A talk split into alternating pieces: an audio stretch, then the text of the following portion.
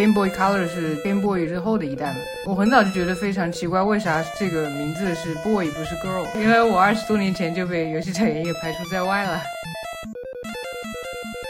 公主好像在这里是一个某种程度上比较独立的一个立体的人物哈，有血有肉的，有志向一个主体，而不是一个背景板子。因为一般的背景板都是服务于主角的一些 NPC 嘛。一说，好像早期游戏开发者完全不考虑一个女性玩家的游戏体验一样。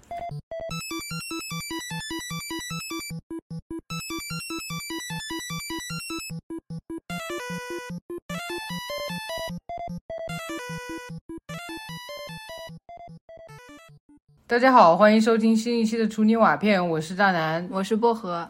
这期节目我们想聊一下游戏。聊一聊大南这么多年打游戏的经历。我先说明一下，本期不是一期游戏评论节目，不以游戏性和技术应用为核心，而是从我个人作为一个游戏玩家的角度来看，讲讲这些年玩游戏的一些经历、感受和主要变化。呃，游戏行业很久以来都是一个以男性玩家作为主要消费对象的产业，但近二十年以来，女性玩家越来越多，在公共领域表达自己的声音也越来越多。我玩游戏不算特别多吧，但是也感觉到有些游戏是不是有隐约的一些差别？有些游戏设计的初衷会不会就更面向女性玩家一些？比如说 Candy Crush 开心消消乐一类的，颜色做的特别漂亮的，还有保卫萝卜，已经玩到第四代了，一代比一代做的可爱。有一段时间我非常沉迷。还有呃任天堂的星之卡比，每一部都可爱又治愈。啊，对，每次看到那个粉色肉球都会心情大好嘛。你刚才提到那几款游戏，就是主角没有非常明显的性别标志。我们这一期就从这个维度来谈论一下我个人以及在网上看到的一些游戏里外的故事。如果你听到的时候觉得我的观点有点偏颇，或者说是冒犯到了你心中的游戏神作，那其实并不是我的本意，也就是你的本意。游戏不仅是传播的媒介，也是具有包容性的艺术。经常有人说游戏是第九艺术嘛，人人都可以成为玩家。你这个免责声明搞得一本正经的。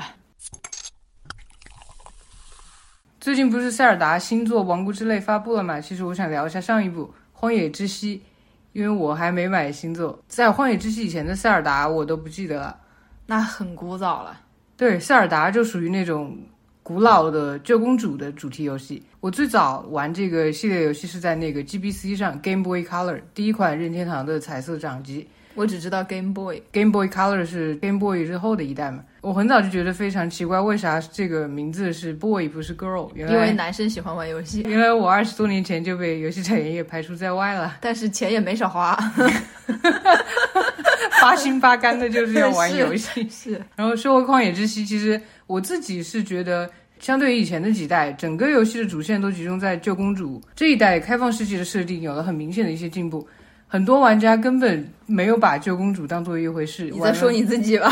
对，就比如说我玩了一千多个小时，就依然还在找一些收集元素、找雅哈哈什么的。当然，这也可以看作是一种转移性别问题的注意力方式，因为塞尔达的主线剧情一直都被女性主义评论家抨击，说他一天到晚就只是救公主、打坏人、得到公主这种，就像马里奥里面救碧琪公主一样吗？嗯，那个最新的马里奥大电影。我们去看了那个碧琪公主的设定是完全不一样的，虽然穿的粉粉嫩嫩的，但是武力值爆表。嗯，是。现在回想《荒野之息》这游戏过程中，有一些让我耳目一新的情节，其中就有一条很长的支线任务，就是收集那个王国沦陷之前的一些回忆。回忆里展现的塞尔达公主是一个，用我们现在话来讲，是一个事业心很强的女性，一直努力阅读远古时期的文献，然后试图通过理性和逻辑。找到自己血统继承来的巨大力量，他是个搞历史的，是搞历历史的吗？嗯，然后用这个力量来抵抗即将面临的加农的入侵。加农就是历代以来的一个反派，他和林克一起搞田野调查，然后走遍，还是你看是搞历史的，走遍各种古迹，有时候甚至还有点嫌弃林克，有点烦人，碍手碍脚的感觉，就有点像老娘要搞事业不想理他的感觉。当然，他们俩在一起行动过程中。很老套的会发展出了一些感情线。我在做这个任务的时候，还是非常急切的想知道公主调查的这个结果是什么，她最后是怎么发现了她这个血脉里的巨大力量。公主好像在这里是一个某种程度上比较独立的一个立体的人物哈，有血有肉的，有志向 搞历史调查的一个主体，而不是一个背景板子。你说的还挺有意思，因为一般的背景板都是服务于主角的一些 NPC 嘛。哦，对，为了凸显主角的这个复杂性嘛，这个任务最后是林克在一次战役中被打败了，昏迷了，然后公主就抱着林克的身体非常悲伤，怒吼一声，然后身上就开始发光，之后就是血脉里的巨大力量也觉醒了。我当时看到这个剧情的时候，脑子里全都是什么陈词滥调啊啊，哪里可以睡啊？就是一个女的非要找个男的才能发光，原来点在这里。对，发光就是各种意义的发光啊。好的，但是从整个这个系列的发展来看，塞尔达公主也是在努力脱离这种柔弱无助的公主刻板印象。就比如说《荒野之息》这一部的背景故事里有提到，战败后公主独自一人对抗加农一百年，但在这一百年中，林克在干嘛呢？他是在睡觉。但是这个信息没有任何的细节来补全他是怎么样在一百年中对抗加农的，公主做了什么，怎么做的。都没有细说，当然很老套的打败最终 BOSS 的是林克，然后在这一百年里一直在做抵抗的公主就成了看不见的女性了。怎么有种员工熬夜三天三夜，临上场 PPT 被上司抢功劳的感觉？对，有这种感觉。我在做这期节目查资料的时候，看到一个论坛讨论这个游戏的设定，有一个比较有趣的点是，公主终于穿上了裤子。我记得第一次在这一部游戏里看到公主穿裤子的时候，也是有点惊讶。不再是那种超大的裙摆，然后看起来就是根本行动不便的裙子。另外一个很相似的地方，格鲁德人的高跟鞋都是在讨论他们的衣着打扮嘛。格鲁德人是一个全员女性的种族，全员给人一种非常尚武的气氛。他们主要是生活在沙漠里面，让女战士在沙漠里穿高中鞋，中学物理老师听了都想打人。就算是种族里的士兵，都要穿高跟鞋拿长枪，一样要在沙漠里行走。就怎么样想都是觉得不合理的嘛，这可能就是为了满足某些爱看穿高跟鞋女人的幻想。论坛里还聊到另一个主线，也是关于格鲁德人的任务里，林克需要进入只有女性才能进入的格鲁德人主城，然后他是在城市的旁边一个绿洲里找到了一个爱穿女装，然后也在卖女装的一个男商贩。女装大佬吗？对，那个游戏里面 女装大佬还挺多的。然后买了衣服就能轻松入城了。论坛里对这个任务主要持两种观点：一种说是这是在表达男性想要入侵女性的私人领域，只需要买一件衣服就能轻松简单的进入，这完全是为了满足男人的幻想而设定的。然后另一种观点就是说，这是在表达格鲁德人作为一个全女性的种族，作为女性力量，是欢迎跨性别人的。你这一说，有一点那个《西游记》女儿国的感觉啊。我回想《西游记》中的女儿国国王，因为唐僧他是那个以边缘人来称的那种中华上国男儿，所以他说的是：“我愿为自己的一国之力，招赘玉帝哥哥为自己的老公。”做南面称孤，我王愿称帝后，就是他可以退居二线了。这个当时说的是体现的是一种周边蛮夷对中原圣人之邦的这样一种倾慕。从家里的层面或者说性别层面讲的是女子对夫君的仰慕。从文化上的卑弱导向了在国际关系或者国际政治当中的一个卑微，而男女的尊卑关系投射到了家国层面，它变成了华夷之变，就是一种边缘文化对中心文化的臣服。我不知道。格鲁德人在设定上面有没有这种中原和边缘关系的这样一种考量？好像扯得有点远。但是不管是格鲁德女英雄，还是女儿国的国王也好，就不管我的武力值有多厉害，不管我国家治理的有多好，有多么的风范，但是只要是一个天选之子，我就得主动退居第二。哦，对，林克来了就要把那个格鲁德的宝物给林克，然后让林克去打怪嘛。对，没有人觉得这很怪嘛。你刚才说的一个是塞尔达公主的裤子这个画面和格鲁德女战士的高跟鞋，感觉把这两个画面放在一起，其实蛮能说明问题。一边就是好像现在新的游戏确实有了更好的性别意识，就终于穿上裤子了。但另外一边又觉得这种刻板印象的改变还是比较有限的。哦，对，这也可能是需要有一个过程吧。有一次在 GameSpot 英雄无敌的粉丝论坛页面，我刻意的发现了一篇发表于十二年前的帖子。先简单介绍一下这个系列的游戏，它的全名叫《魔法门之英雄无敌》，是一款以西方魔幻世界为背景的回合制策略游戏。截止目前，一共发行了七部，还算是一款很长寿的游戏了。然后说回刚才那个帖子，帖子里吐槽是，呃，《英雄无敌六》里的角色设计。嫌女性角色太多了，是不是游戏公司想吸引女性用户？一共几个女性角色？呃，内部里一共有十三个女性，十八个男性，四个未知性别。其实女性都是占少数的，前几部的女性其实更少。那个帖子的楼主说自己身边没有女性玩这个游戏，希望自己喜欢的游戏可以远离政治正确。他说，游戏里的女性角色根本不性感，除了魅魔之外，没有一个角色像《古墓丽影》里的劳拉。我觉得他可能是在说老版的劳拉吧。还说打仗的时候带领女兵看起来滑稽可笑。那可能这有点翻译腔啊，我是看的他的留言翻译过来的。呃，虽然说是十二年前的帖子，但是下面的评论全都是一边倒着骂楼主是性别歧视，批评他无非是想看性感美女带着与身材比例极其不符的大胸大屁股在他眼前摇晃这种，或者说看那些柔弱小巧的女兵种单位在他的男性英雄领导下成长进步的感觉。你一定是想从我这学到什么？那我考考你。评论里也有挺楼主的一个留言说：“我是沙文主义者，我站楼主，女性角色根本不能在游戏里成为厉害的近战勇士。”还有人喊自己喊自己沙文主义者，我不理解。川普的支持者。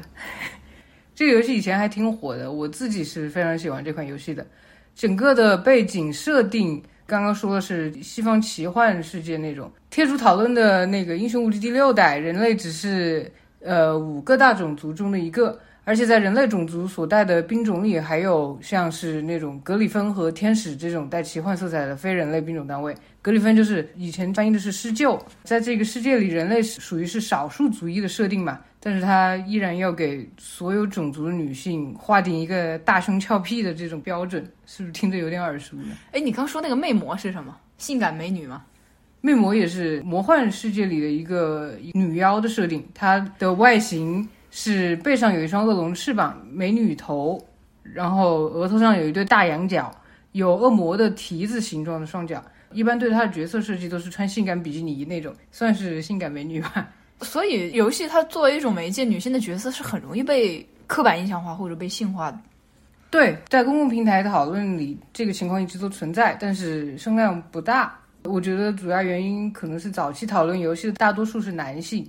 另一个是针对游戏讨论，大多数还是集中在游戏性和故事情节上。在有长叙事型的电子游戏之前，稍微带一点点故事情节的，让大家比较熟知的游戏，基本都是以男性拯救柔弱无助的女性为主。比如说马里奥、塞尔达、勇者斗恶龙，还有我们很小时候玩的那个影子传说。这个我玩过，那个噔噔噔，是吧？就特别难，就是那个男的。忍者是吧？他每次救了那个公主，还是那个不知道谁救了那个公主以后，说是是那个什么大明的女儿吧？每次救了她，然后一秒下一秒钟就又被人劫走了，就是我小时候的噩梦。你是不是这个？我每次花了好大力气救到公主，没过几秒，那个公主就像一包行李一样被别人拎走了。公主就不能稍微抵抗一下吗？对她那个公主像一个纸片，动都不动就被人拎走了。对啊，你就给我稍微争取一下时间吧。反正当时玩的也挺无语的。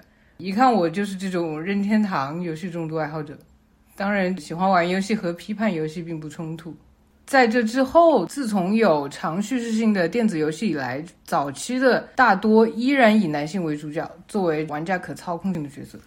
对，就是小时候玩的那种，比如说红白机和 Game Boy 那个。好像印象里面厉害的女生只有春丽，就是我能记住的啊，就只有春丽，头上扎两个小揪揪的。但是绝大部分设定的主角都是小男孩。其实小时候觉得玩的时候一点问题都没有，玩的特别开心。但是这么多年以后才发现，哎，好像游戏里面没有几个探险的小姑娘。然后我在探险的时候，当然我知道自己是个女孩子，但是我操作的这个主角还是一个小男生，我也没有觉得有什么。但是性别反过来会是一样的吗？其实刚刚你说那个春丽是是拳皇还是街霸的，忘了那款有几个女生啊，里面有几个女生，是的，长得都好丑，好多就是穿着很暴露、很性感的那种。对，但能记住的好像只有春丽，是不是因为成龙演过春丽？哦，是吧？就小时候成龙演过春丽。刚刚有提到游戏主角和 NPC，NPC 角色一般就是作为游戏的背景板，用于助推故事的发展呐，等等一些辅助类型的角色。然后它的种类很多，从男的到女的，到猫猫狗狗，还有一些奇幻生物等等等等，就是一时半会儿囊括不完，都是围绕着男性主角展开，在推进故事的同时，也凸显出男性主角的这种多样复杂的人物性格。对，就是我们玩的那个游戏的那个主角，那个小男孩，他的主体性好像就慢慢竖起来了，是一个很立体、很有情感，就是很容易让你带入的一个故事。其实你玩的时候并没有感觉到自己是男生还是女生，但是他就是一个小男孩的形象出现，就让你带入了一个男性的角色。对对对，但是好像我们小时候都没有觉得有任何问题。就是你现在让我玩一些游戏，比如说玩那个《哈利波特：原力觉醒》的时候，你让我去捏一个男的那个造型出来，好像也没有什么大的问题。也是，我就很多游戏捏脸捏了半个小时，然后打游戏根本就看不到他的脸。当然，近十几年来也有越来越多的以女性为主的多元化的游戏出现，这也要感谢越来越多的女性玩家和女性从业者加入到了游戏制作的行业之中，还有一直以来坚持努力推行女性主义理念的人。说这么多，其实女性游戏制作者在行业里其实还是占少数的。早期游戏主要以男性为主角，其实就我所知道的，有一款游戏《银河战士》。现在的新译名叫密特罗德，当然我还是叫它银河战士吧。这款游戏是第一款以女性为主角的游戏，也是任天堂一个历史悠久的大 IP，就是整个历史上第一个吗？对，是的，我知道是这个，然后我在网上搜的也是这个。但是吧，这款游戏带有女性主义色彩嘛，算也不算。银河战士系列的游戏第一部发售于一九八七年，当时同时期的游戏基本是以男性为主角，应该算是。极其少见的女主游戏了。这款游戏当时被认作是一件很酷的事。女主身高两米，体重九十公斤，对于同时期主导以娇小柔弱为主的女性角色来讲的话，算是非常不同了。春丽也蛮壮的，是吧？但是春丽是好久之后了吧？这款游戏大致背景是这样的：主角 Sam Siren 是一个太空赏金猎人，接任务拿赏金，打败恶势力，拯救银河系。这个内容其实挺丰富的，其实有兴趣可以去网上看，没有这么简单。我就是大致说一下嘛。在初代游戏中，Sam 是一直戴着大头盔，穿着厚厚的盔甲，至少从外表上来看是无法区分性别的，导致当时很多玩家在刚开始玩的时候，以为操控的角色是男性。搞这么神秘啊！其实我感觉是在刻意隐瞒性别吧。直到游戏结尾，游戏分三个结尾。第一个结尾是，如果通关在五个小时以上获得，画面就是 Sam 穿着全套的盔甲站在一片空地上。因为穿着全套盔甲，所以分辨不出明显的性别特征嘛。如果通关在三到五个小时，Sam 就会把头盔拿掉，玩家看到的就是主角是有浓密长发的女性。如果是速通时间在一小时以下的话。就能看到女主穿着性感比基尼摆出性感姿势的画面，也就是最厉害的玩家可以获得美女照片的奖励，是这意思吗？啊，对，而且那个时候还是像素的 哦，是哦，像素美女又不清楚有什么，嗯，不懂。相信自己作为一个女性玩家，在使出浑身解数，终于在一小时内通了游戏，最后看到这种画面，脑子里就只会是想我玩了个啥东西。但是转念一想，这种设计。是为了迎合男性幻想，玩家越努力玩这个游戏，奖励就越符合男性的幻想。就算是像素图像也好，就算玩他的是一个可能只有一个十三岁、十十五岁的一个女孩，她也要被迫看一个穿比基尼的女性。呃，穿比基尼像素女性，对，还是个像素。其实这种类似的游戏设计，把一个性感的女性展现出来。作为一种通关的奖励，以前还真的不占少数。早年很多那种没有什么故事情节的单机游戏，比如说开摩托车啊、打台球、打麻将、下棋等等这些游戏，花了好大力气击败一个个对手，最后就是会出来一个衣着暴露的美女，然后在自己操控的角色脸上亲一下，或者抱一下，或者做出一些性暗示的姿势。当时小时候没有什么性别意识嘛，但是那个时候依然觉得有点恶心。对你这一说，我有印象。比如说那个德州扑克，还有斗地主，我记得最早的时候玩的那个斗地主，主页面是一个戴帽子的一个地主和一个戴头巾的包身工，就这两个人的形象。但是你现在点开，随便点开哪个斗地主，就是那种比较主流的斗地主啊，里面就是一个胸很大的一个年轻女孩。我以前小时候还在想，难道玩这个的大部分是年轻女生吗？为什么要放一个年轻女生上去？之前疫情风控不是很无聊吗？就在家里下了一个本地麻将，然后我一打开那个页面。里面那个女性的身材就是过分的凹凸有致，还可以换衣服。我不知道为什么打麻将那个 打麻将还要换衣服，还要买衣服，还要花钻，就是令人非常的不适。这么一说，好像早期游戏开发者完全不考虑一个女性玩家的游戏体验一样。你说这点其实挺有意思的。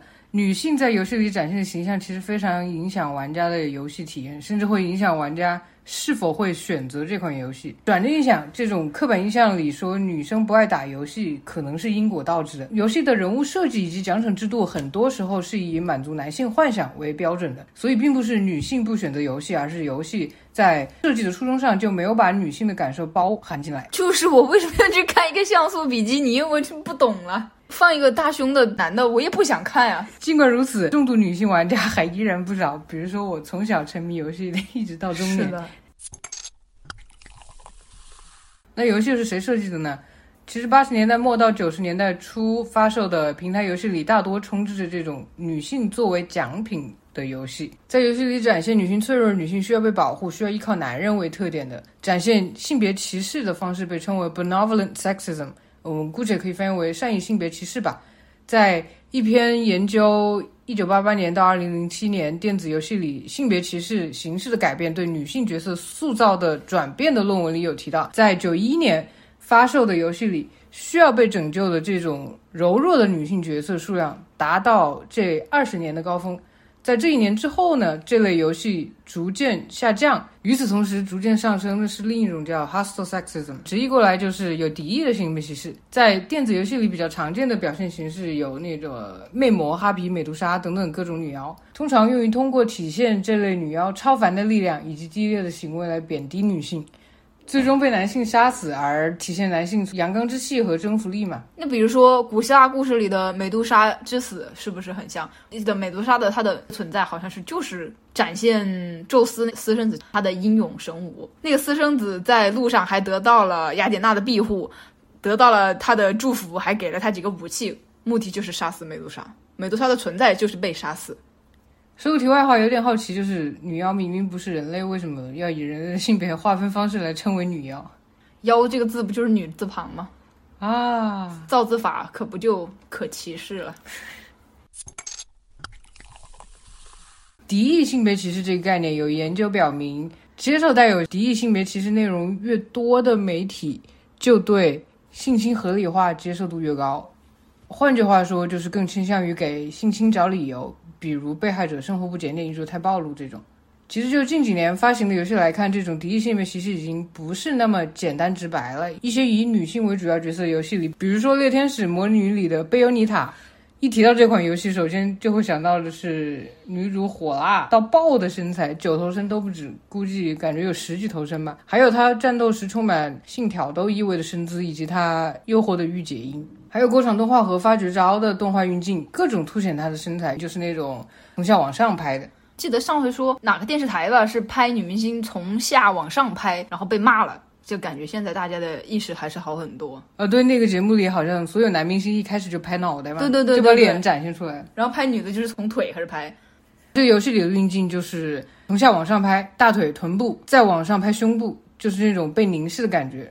与此同时呢，设计者赋予了他爆表的武力值，在面对大量的巨型敌人的时候，他可以几分钟之内全部消灭。但同时，他身边总有粉色和紫色的蝴蝶围绕着他飞，好像就是在提醒玩家这是一个女性。她还拥有着可以从地狱召唤巨型恶魔，用于处决敌人的能力。其实说到召唤恶魔，就得提到《猎天使魔女》里的一个设定：贝妮塔在非战斗时身上穿的衣服是头发变的，等到进入战斗状态时，她的头发就是武器。那他就没有穿，是这意思吗？打架的时候就没有穿。召唤地狱恶魔做触觉操作的时候，那个游戏的镜头就会进入到一种很微妙的运镜，然后很精巧的遮挡住隐私部位，比如说一块砖头飞出来，把它某个关键部位遮住这种。最新的一部这个魔女，厂商设计了一个和谐模式，打开和谐模式进行战斗操作的时候，贝欧妮塔就不是全裸了，她就穿了秋衣嘛，秋衣。对，就就是紧身的紧身的白色的衣服，就是秋衣，说明厂商意识到了这个令人不适的地方。在游戏里，贝欧妮塔和任何男性角色都没有什么复杂的关系，就顶多只有给你钱，给我武器这种。唯一的关系比较紧密的是他的战友叫贞德，是一位圣女贞德吗？她是一个女性，也可能是这种改变历史这种角色设定吧。这也是和她炒的最火的 CP。魔女这款游戏的女主角很明显就是和稍早时期的女性角色是完全相反的一种设定嘛，既不柔弱顺从，也不需要被保护，甚至有极其强大的武力。她的高跟鞋跟是手枪，换句话说，她整个人就是一个武器。这也是南宁下的性感致命女人吧？你说致命女人，我想到古墓丽影里的劳拉就是一个充满力量，然后又非常聪明、非常漂亮、非常厉害又勇敢的一个角色。怎么看她都有点像被歪歪出来的角色。然后这个劳拉不是有出那个新的电影嘛？里面那个劳拉角色换了一个人，也是阿丽西亚·维坎德了。以前是朱莉嘛？嗯，推上当时超多男的骂她，就是说她胸太小啊，还不能把海报上的胸 P 大那种。因为朱莉太漂亮了，是吧？我不知道，可能就是嫌她胸小吧。其实这种致命女人的设定，某种程度上，就像你刚刚说的，是为了满足某些幻想嘛。胸像两个橄榄球，腰细到可以戴手表，冰天雪地里都要穿个紧身背心和热裤。不管经受怎样的枪林弹雨，人物都是干净、漂亮、美丽的。后来游戏里的新版劳拉就更像一个真人了，在荒野里探险，脸上脏兮兮的，一开局就被利息刺穿，扶着自己的腰，跌跌撞撞的走路，在西伯利亚的雪天里冷得发抖，要找个窝火，身上也穿得鼓鼓囊囊的这种。当然，这一改变也是多方面推动的嘛。一方面，玩游戏的女玩家越来越多，随着性别意识的提升，要改变的声量也越来越大了。另一方面，参与游戏制作的女性也越来越多，也相对以前来说，对性别歧视的内容更加敏感了。值得一提的是，新版劳拉销量很好，口碑也很好，所以游戏尊重女性也能大卖，甚至可以卖得更好。对。刚才有提到，游戏产业是一个以男性为主导的行业，但是近几年也是女性在行业中占比也越来越多。根据南加州大学在二零一八年发表了一篇文章，在游戏行业里的女性里的调查。美国所有的玩家里，女性占百分之四十八，女男性占百分之五十二。但在游戏开发方面，女性只占百分之二十二。文章里也写到，有女性游戏开发者反映，和在一个女性友好的工作环境里相比，在一个重度以男性为中心的男性主导产业里工作，他们能得到的支持比男同事少。还有更多的女员工表示，她们需要改变自己的性别认同，才能更好的融入这个男性主导的产业里。这句话我可能翻译的有点僵硬，我举个例子吧，比如说职场中的女性对男领导或者是男同事开的黄色笑话，内心会觉得不舒服，但是脸上也只能陪笑。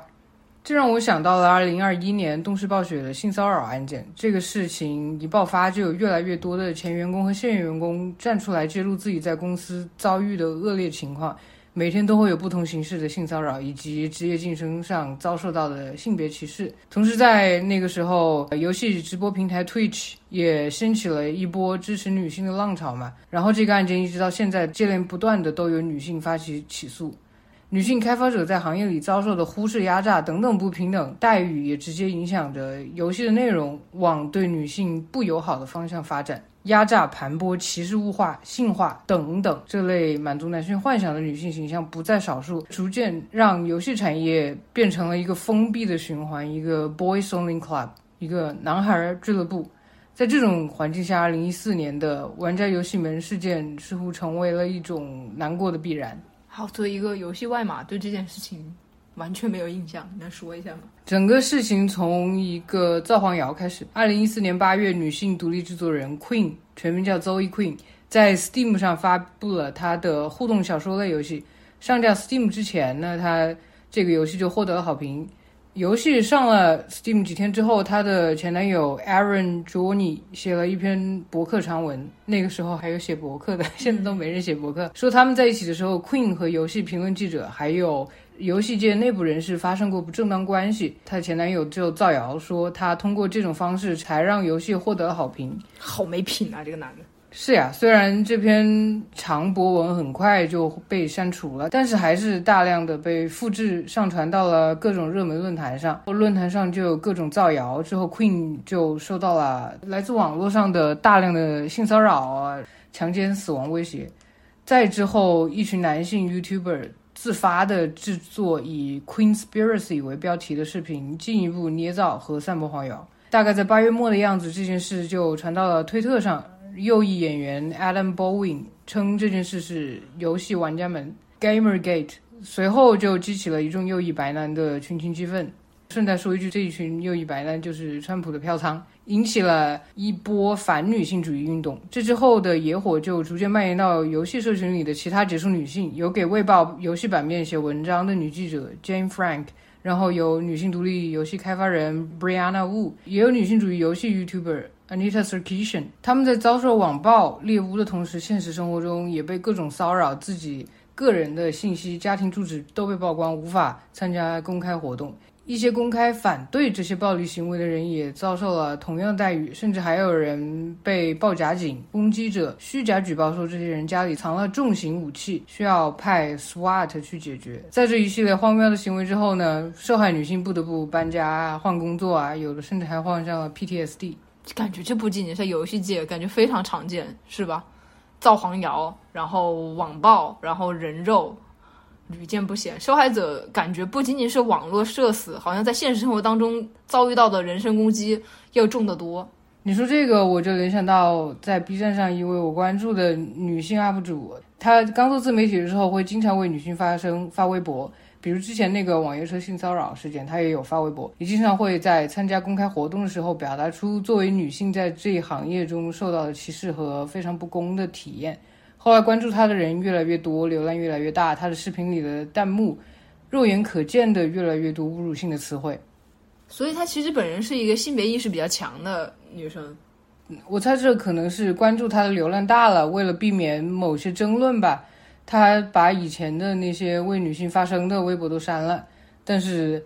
其实，在网上搜还是可以看到这些内容的。我就是从别人挖他所谓的黑历史，说他是女拳拳头的拳，挖坟他以前的微博。这些挖黑历史的人还说他穿低胸衣服媚男，一边赚男人钱还一边打拳。他穿高领的那种优衣库联名的马里奥宽大的 T 显胸大，然后弹幕也说媚男，这真是媚的巧了。我好像感觉你知道你说的是谁了。那他在那个气氛里面求生、生存、挣钱，我觉得可能心里也感觉很拧巴、难受吧。左边也得罪人，右边也得罪人，感觉蛮难的。刚才的那篇文章里有提到，游戏名字更加包容性的游戏会有更多女玩家选择去玩，比如 Candy Crush 二零四八这种，就是你节目开头里提到那些游戏。其实也可以从侧面看出来，有一些偏见，默认女玩家只会玩小游戏。其实因果可能在于游戏内容本身，那些小游戏没有明显的性别区分、性别歧视的表现，所以女玩家可能会更喜欢玩这些游戏，因为玩这些游戏不会有那种不舒适的感觉嘛。你说不舒服的感觉，我是一个重度晕三 D 的人，就 VR 根本玩不了，玩像双人成行呀。还有以前的神秘海域那种高帧模式的，超过半个小时就想吐，是真的要吐那种。后来看《看不见的女性》这本书里面，他提到说，在玩大型 3D 游戏的时候，女性从生理结构上来看。本来就比男性更容易晕三 D，然后书里说，女性在使用的 VR 的时候更容易晕三 D，是因为人靠运动视差和阴影形状来确定深度。运动视差是用近大远小的规律来判断物体的距离的，阴影形状是靠一个物品的阴影随着你位置的改变而改变，从而来判断它那个距离的。以微软的 3D VR 为例，它在绘制运动视差方面，就是第一个方面做的是非常好的，但是在模拟阴影，就是第二个方面做的是很糟糕的。微软的一个女研究员发现，男性主要是依赖运动视差来获得深度感知的，来判断的，而女性不一样，她是依赖阴影的形状来判断、来感知位置的。所以，三 D 的环境发出的信号确实是比较有利于男性感知深度。他就提出了一个问题，就是如果我们一开始就在同等数量的男女身上来进行测试三 D VR。那我们的阴影形状技术可能早就不是这么落后了，早就有所改变了。二 D、三 D 还是 VR 是游戏表达的方式几种，也属于是游戏内容的部分。所以有些女生说晕三 D 玩不了大型游戏，很可能就是你刚才说的原因。南加大的文章里还提到一个挺有趣的研究结果：一直以来，游戏大厂非常担心，在游戏中如果推行这种性别平等的话，就会失去原有的主要消费对象，也就是男性消费者。但这个论文的大数据研究结果里表明，玩家玩游戏的目的仅仅是想沉浸于一个只属于自己的私人宇宙，自己做主角。这些游戏内容对。所有的人都有吸引力，大家都想玩，就不管男女都想玩。所以在游戏中推行性别平等，会失去原有的所谓的主流的消费男性对象，其实并不成立。是的，这其实也能解释为什么我们小时候也并没有感觉到小男生对我们的这个玩游戏有什么阻碍。对，你看劳拉那个新版劳拉就是一个很好的例子嘛。嗯，然后最后想下聊一下女性玩家的这个身份，这也是这期节目里讨论所有和游戏相关的女性身份中离我最近的一个了。在 i Volunteer International 的一篇调查里写到，百分之四十的女性玩家在线上游戏里经历过来自男性各种形式的性骚扰，包括语言攻击。其实百分之四十这个数据，我觉得可能还是保守了。我记得之前有在那个网上看《黑道圣徒》的线上游戏直播，主播是个女生。然后就莫名其妙，一个男的拿着棒球棍走过来说：“I wanna do you with this bat。”然后我当时就约了。当玩家长期沉浸在物化和性化女性为背景的游戏中时，这将真实的影响我们的现实生活。刚刚提到的那个拿棒球棍的那个男的，其实就是一个蛮好的例子。感觉这种合作与对抗占比比较高的游戏，比如还有类似的《守望先锋》等游戏里，女性就是很常见的攻击对象。很多女性玩家为了避免这种经历。就会选择去隐藏自己的性别。刚才提到的那篇调查里有显示，在中国、德国、美国，百分之五十九的女性玩家出于这一原因隐藏性别。我记得在我第一次玩魔兽世界的时候，我选了一个女性角色，然后很频繁的就有人说要带我升级，要和我开语音，然后我就很烦。我当时就是选了一个男号，很开心的玩了一段时间，就没有再玩了。之后再玩这个游戏就是好几年之后了，我还是选了一个女号。但是当时因为已经换了一个服嘛，所以基本没什么人理我。之后我就随便加入了一个工会，会长就跟我说，加入之前要参加线上语音会议。其实我当时还挺好奇的，我就参加了。然后参加会议时，我一开口，因为我这个声音比较粗，是吧？对方以为我是个男的，当时就觉得如果我跟他讲我是个女的，会不会更尴尬？然后，然后对方看我玩了一个女号，然后但是听我声音是个男的，好像诧异了一下。然后开会就是。进行一些简单的工会里的规则说明吧，然后之后就是大部分是性别平等的教育，就不要在工会活动的时候讲一些带性别歧视或者歧视性少数群体的话语。我作为一个女玩家，看到这种规则，其实当时还是觉得挺安心的。记得有一次工会下副本开始之前，大家都在门口站着，突然有一个男的说他娃哭了，可能是要去换尿布，叫大家等一下他。其他所有人都站在原地，就是各种聊天聊那个自己所在地方吃吃喝喝啊。那一次玩魔兽世界应该是我沉迷游戏最长的一一次吧，感觉很大原因是因为加入了这个氛围很好的工会。我这个例子应该算是个例吧，其实挺有意思的。打个游戏加个工会还要受教育，这件事儿还挺有趣的。当时加工会就就像上班一样，你知道吗？就定点打副本，定点干嘛做任务，就是那种。对，还要进行再教育。我感觉有的学校还没有工会做得好呢。我之前在 B 站上看暗黑三的直播，然后那个主播说可以带人升级，就我就加了他，然后开语音。那局游戏一共有四个人，其中主播和我是女的，其余两个都是男的。打到一半，那个主播的女儿就来找他听写，几年级了？我怎么知道？找他听写，主播就很自然的边打游戏边报听写，然后几个和他语音连线的人就静静的听着。你有没有在心里想，我会不会写这个东西？有没有在拼？哈哈哈哈哈哈！